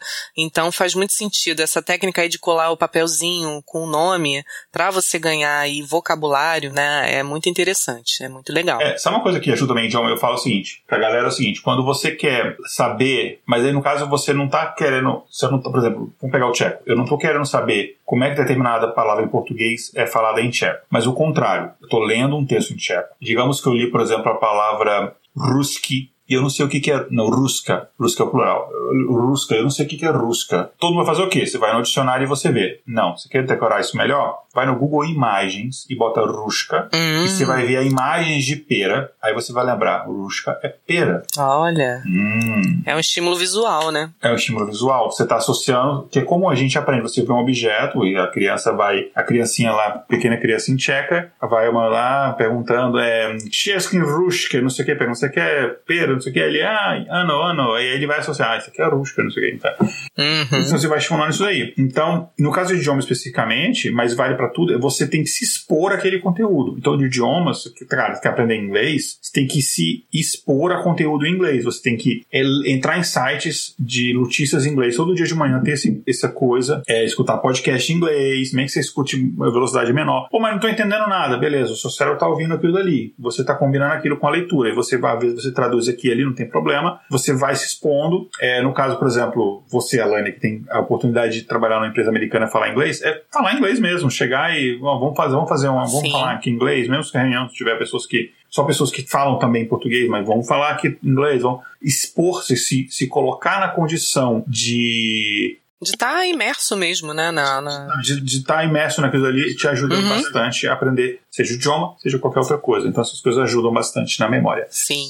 verdade. Continuando aqui o que o Igor estava falando, né? Alguns pesquisadores costumam falar em código de memória em vez de memórias, né? unicamente falando. Porque dessa forma, nos lembramos que a memória não é uma reprodução da realidade, e sim uma criação humana. Então, os códigos de memória, eles não se diferenciam apenas em seu conteúdo. Apesar de concordarmos sobre o que seria um cachorro, por exemplo, a palavra cachorro vai evocar memórias diferentes em cada um de nós. Então essas memórias, elas se diferenciam pelo conteúdo que a gente conhece cachorro, né? Vários tipos de raça, cachorros diferentes, né? Ao longo da vida a gente se depara com vários tipos diferentes e pela nossa relação pregressa com o animal, ou seja, pessoas que já sofreram ataques caninos ou, ou então perdas, né, de, de, bichinho de estimação, né?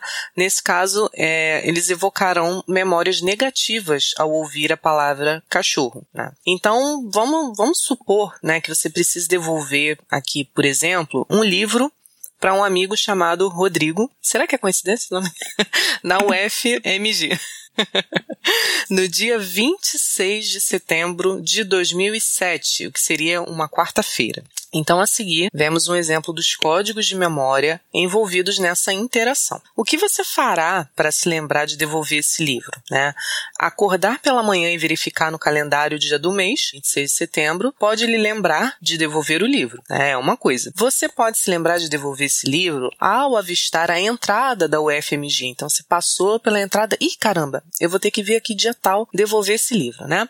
Ou você pode, de repente, encontrar alguém com o mesmo nome desse amigo que você vai ter que devolver o livro, né? No caso, o Rodrigo. Então você encontrou um outro Rodrigo e, caraca, por falar nisso, eu tenho que devolver para o outro Rodrigo. Também pode te remeter a essa situação de, de empréstimo, né? É, avistar o seu amigo é uma outra forma de se lembrar, né? Eu acho que seria mais forte ainda você ver a própria pessoa. É, apesar de provavelmente não ser de muita valia caso você não tenha se lembrado de trazer o livro, né? Então você, por acaso, encontrou encontrou a pessoa, mas não lembrou de, de levar o objeto. Então, a gente percebe aqui que alguns códigos de memória são mais fortes do que outros, né? Então, dessa forma, o treino da sua memória é basicamente a criação de códigos de memória poderosos. E, assim, a gente não quer levantar hoje questões mais filosóficas do tipo quem somos nós, de onde viemos, né?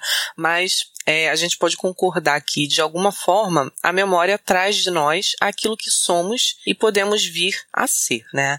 Então, essas lembranças são, inclusive, completamente únicas e nos fazem seres únicos também, né? Até porque, se duas pessoas viverem a mesma situação, a forma como elas armazenam a informação sobre essa mesma situação é diferente e, logo, as lembranças serão diferentes também. O Igor comentou aqui uma, uma lembrança, uma situação que nós vivenciamos juntos, né? Que foi lá a entrega do, do prêmio lá nos Estados Unidos da Indie Jazz e a, a sei que eu posso fazer essa piada aqui, né, em português, acho que ninguém vai vai traduzir, o pessoal envolvido não vai ficar sabendo, né? Mas eu me lembro, por exemplo, muito fortemente de uma foto que a gente tirou e depois eu observei que uma pessoa da foto, não foi o Igor, tá gente, uma outra pessoa estava com o zíper da calça aberto acidentalmente. e foi o que todo mundo reparou na foto quando viu. Então, assim, a, a, gente traz lembranças diferentes, situações inusitadas, mas que aconteceram no mesmo evento, né? Então, esse conjunto de memórias que cada pessoa tem, né, ela influencia a sua própria personalidade também. Então, devido a essa característica, nenhuma pessoa é capaz de ser igual a outra, mesmo se forem gêmeos, né, ali univitelinos e tal. Eles se originam de maneira idêntica, por assim dizer, né, mas eles se tornam seres humanos totalmente diferentes, né, de acordo com as suas experiências e memórias que eles tiverem. Então, várias informações presentes no cérebro são utilizadas no resgate da memória, podendo ser classificadas quanto ao tipo de estímulo. Nesse âmbito, elas podem ser visuais, podem ser táteis, auditivas, gustativas ou olfativas. Né? Quanto ao tempo de armazenamento da informação, ela pode ser uma memória de trabalho, uma memória de curto prazo ou longo prazo. E quanto ao tipo de aprendizagem, ela pode ser implícita ou explícita. E esse aqui foi um último resuminho aí de todos os tipos de memória, né, que a gente comentou hoje aqui no programa. Pois é, e uh, um recado final aqui a gente para o nosso quadro de indicações é o seguinte, coisa que também uh, a gente comentou também um pouco disso aqui, que ajuda muito ao estresse, né, desculpa, ajuda muito a, a memória, não só de lembrar coisas, mas assim, ao longo prazo, você manter uma memória saudável ao longo prazo. Vários estudos mostram, por exemplo, você, o que no Brasil está quase impossível atualmente, é você tentar evitar o estresse assim, excessivo, né? Porque ele tem, já foi demonstrado em diversos, diversos estudos que o estresse ele, ele tem um, ele compromete o cérebro a longo prazo. Você evitar o excesso de drogas, o excesso de álcool e alguns tipos de drogas, enfim, é, algum excesso de algumas neurotoxinas, é, materiais que, por exemplo, têm metais pesados. E aí não estou nem falando do, do Sepultura ou do Mexuga, isso aí faz bem para a memória.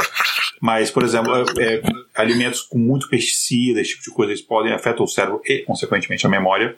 fazer exercício físico, gente, você manter uma vida saudável, isso é bom, tá? Mantenha suas vitaminas em dia, uma dieta balanceada, as vitaminas em dia, uh, esse tipo de coisa ajuda também. Estimular o seu cérebro, não é aquela coisa, ah, não vou usar, ele vai atrofiar. O cérebro não é um músculo, mas você estimular o seu cérebro, você está estimulando a criação de novas conexões. É você. E desafia o seu cérebro, coisas diferentes. Vou aprender uma coisa que eu, sei lá, nunca tinha pensado. Vou, sabe, vou assistir tipos de filmes, séries diferentes, vou ler um livro, vou aprender um novo idioma. Exercite o cérebro, porque isso você está fazendo a criar, você está estimulando a criação de novas conexões cerebrais, né? Então, esse tipo de coisa. E use as tecnologias para te ajudar você tem aplicativos, eu, por exemplo, eu uso o Todoist, né, que é um aplicativo que eu coloco as tarefas que eu tenho que fazer para me ajudar a lembrar, o que eu preciso eu coloco no calendário, eu tenho, toda segunda-feira de manhã eu faço planejamento das coisas que eu tenho que fazer na semana para não esquecer. Esse tipo de coisa ajuda a você manter. Enfim, e tenha uma vida, eh, tente manter hábitos saudáveis, vida saudável, que esse tipo de coisa, em termos de alimentação saudável, praticar exercício e tal, que isso ajuda bastante, ok? Considerações finais antes da gente ir para o nosso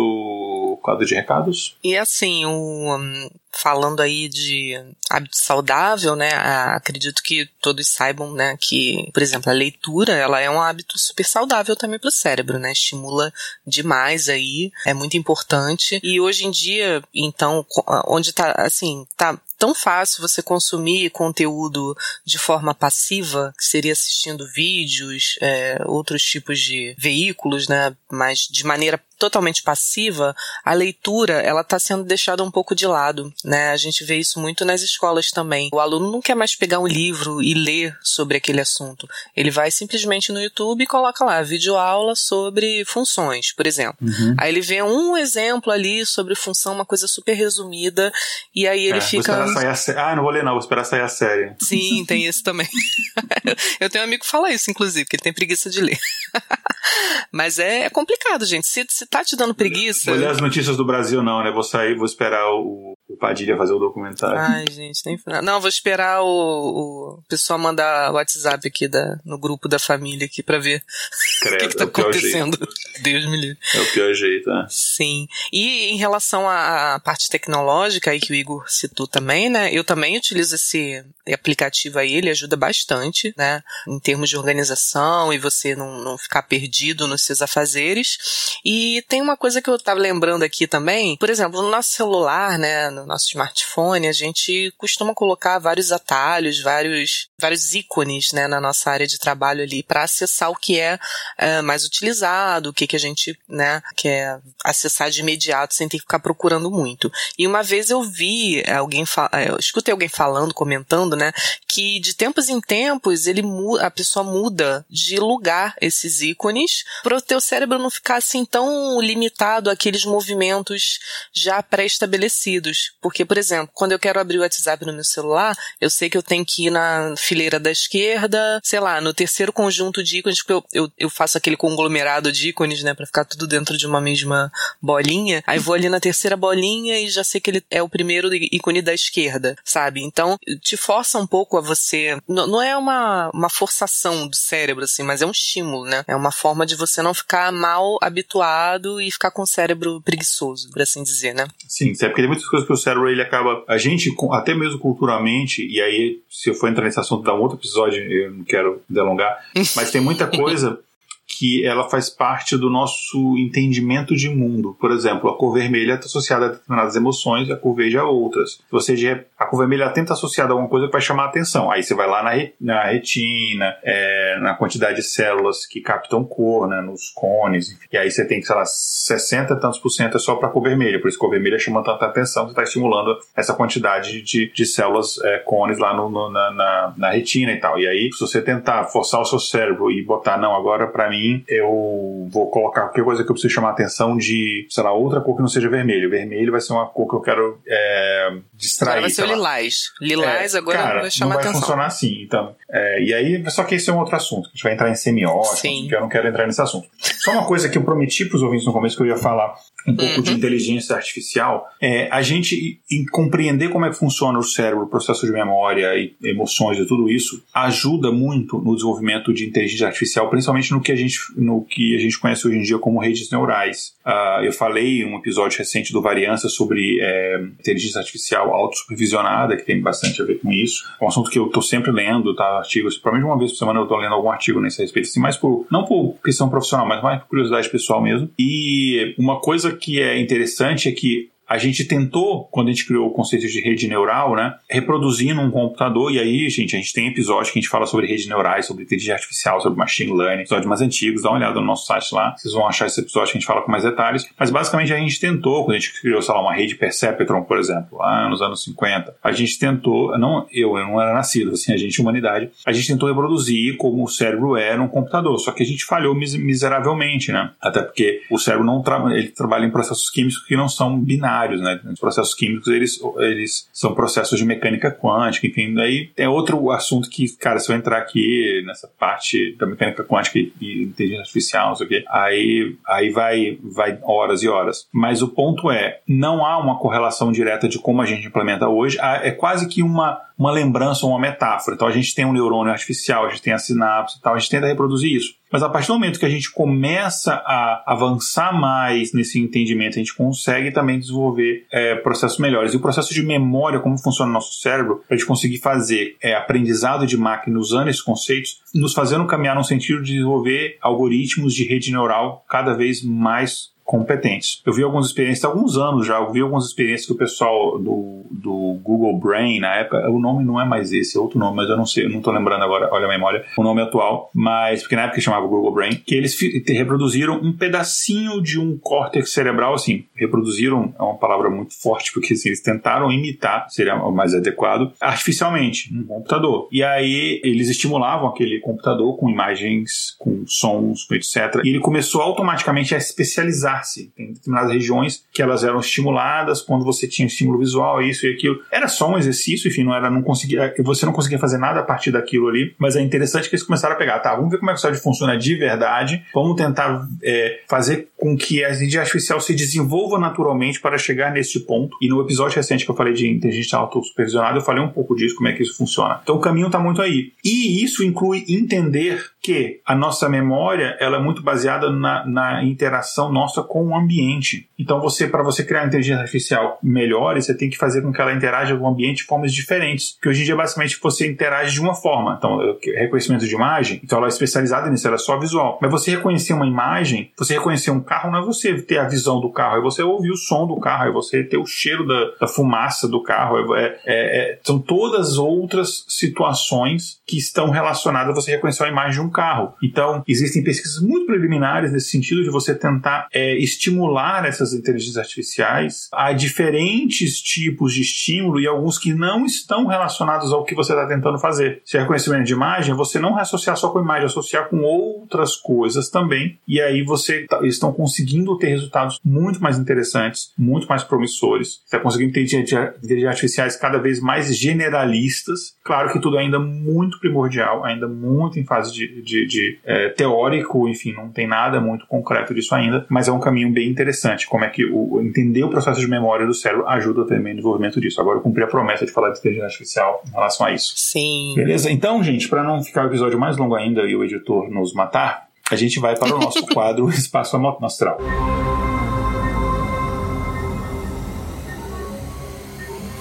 Espaço Amostral.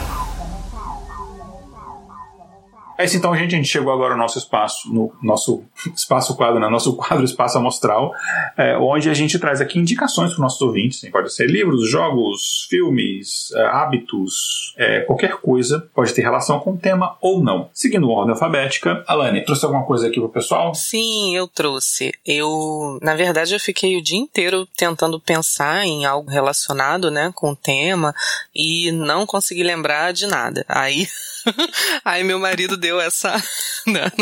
É uma boa Como, piada, né? inclusive. Olha, memória, é um episódio de memória e eu não consegui lembrar. É, e eu tava ficando irritada já com isso. Eu falei, não é possível, gente, deve ter alguma coisa. Aí ele porra, prontamente falou: aquele filme Brilho Eterno de uma Mente Sem Lembrança.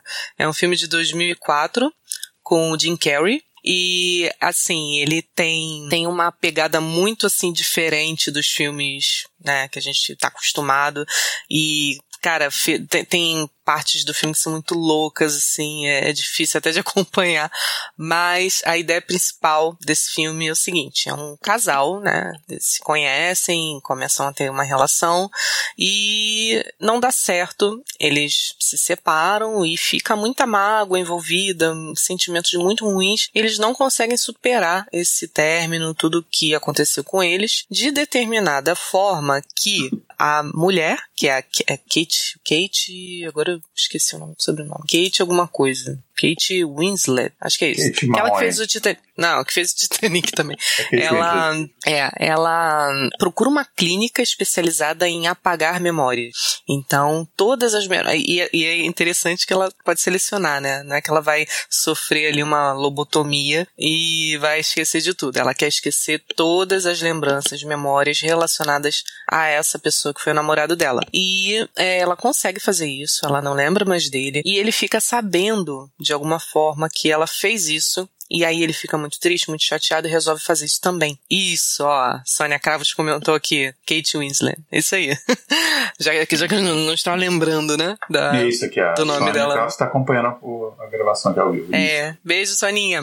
Então, quando ele sabe que ela fez isso, ele resolve fazer também. E algo dá errado, porque assim, era para funcionar, era para ele esquecer, mas acho que o sentimento por ela ficou tão forte, tão profundo, que nem com esse tratamento aí ele conseguiu esquecer dela dela. E aí ele já começava a misturar as memórias, coisa de colocar ela em memórias antigas de quando ele era criança, que ele nem conhecia ela ainda. Então ele formava assim e foi ficando uma coisa louca, né? Muito difícil até de acompanhar.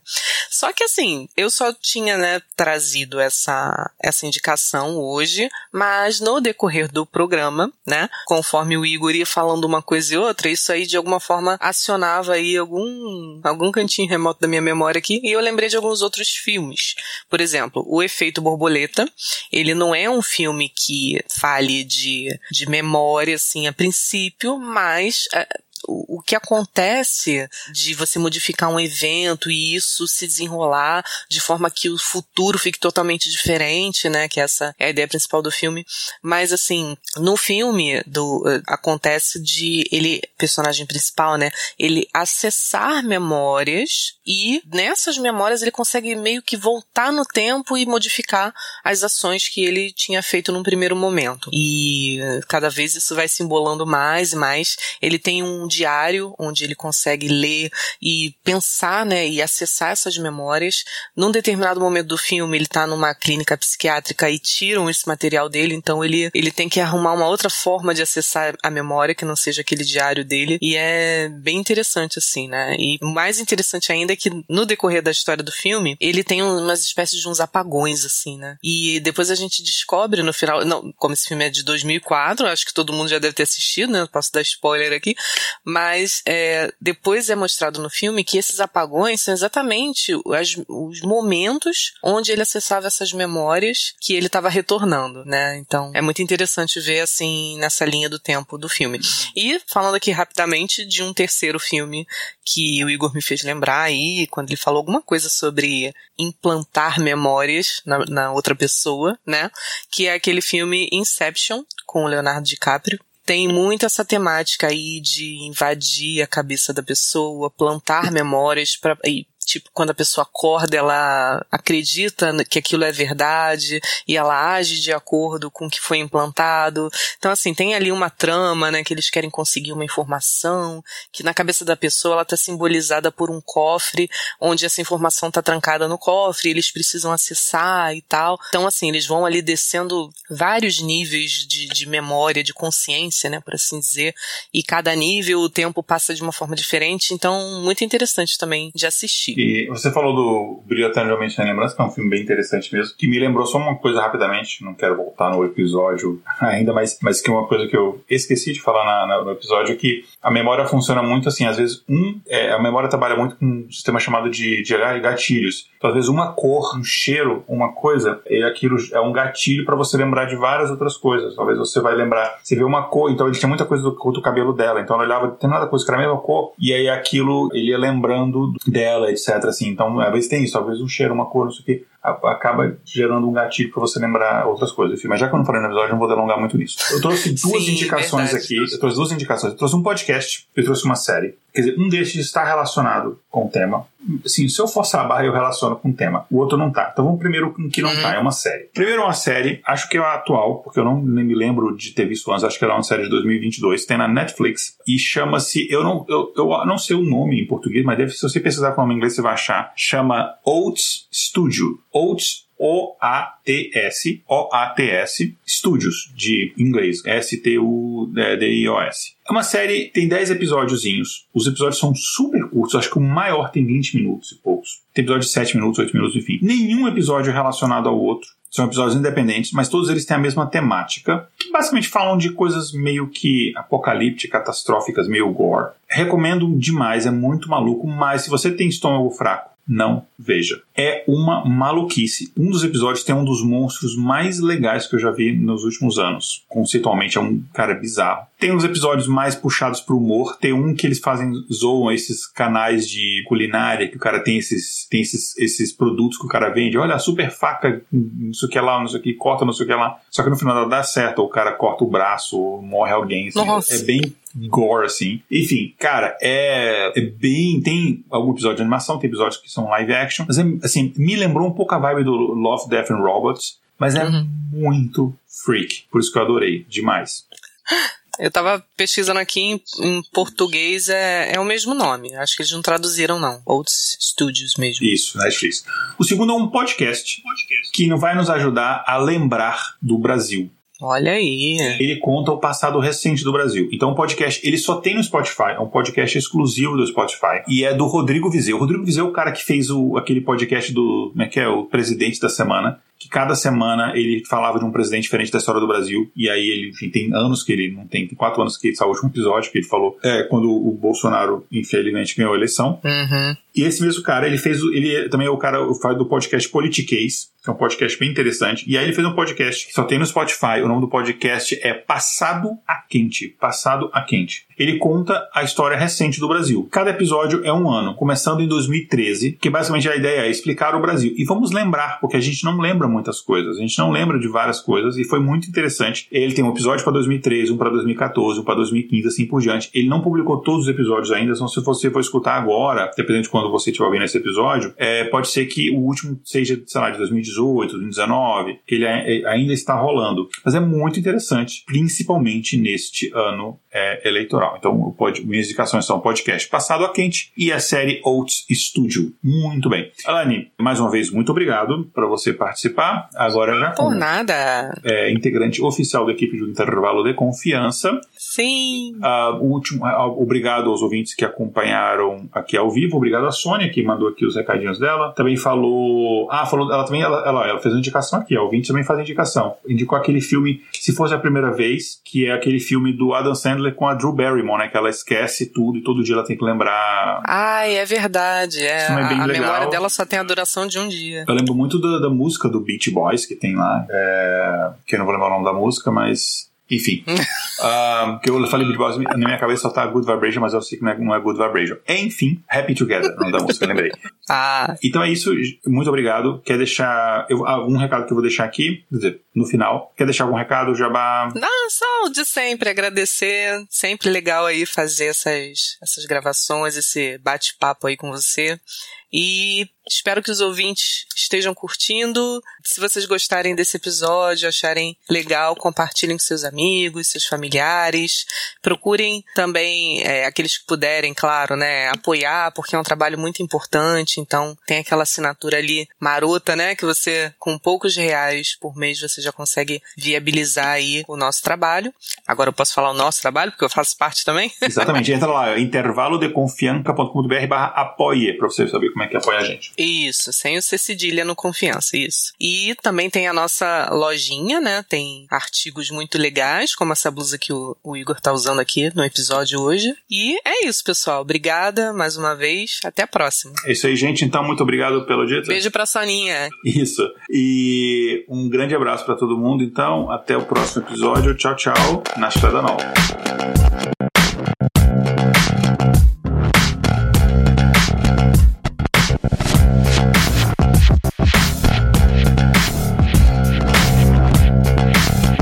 Pauta escrita por Ale Galdino. Vitrine, Júlia Frois. Vinhetas, Rafael Chino e Léo Oliveira. Voz das vinhetas, Letícia Dacker e Mariana Lima. Direção de redação, Tatiane do Vale. Redes sociais, Kézia Nogueira e Tatiane do Vale. Gerência de projetos, Kézia Nogueira. Edição, Léo Oliveira. Para saber mais sobre o nosso projeto ou nos apoiar, visite www.cultura.com.br.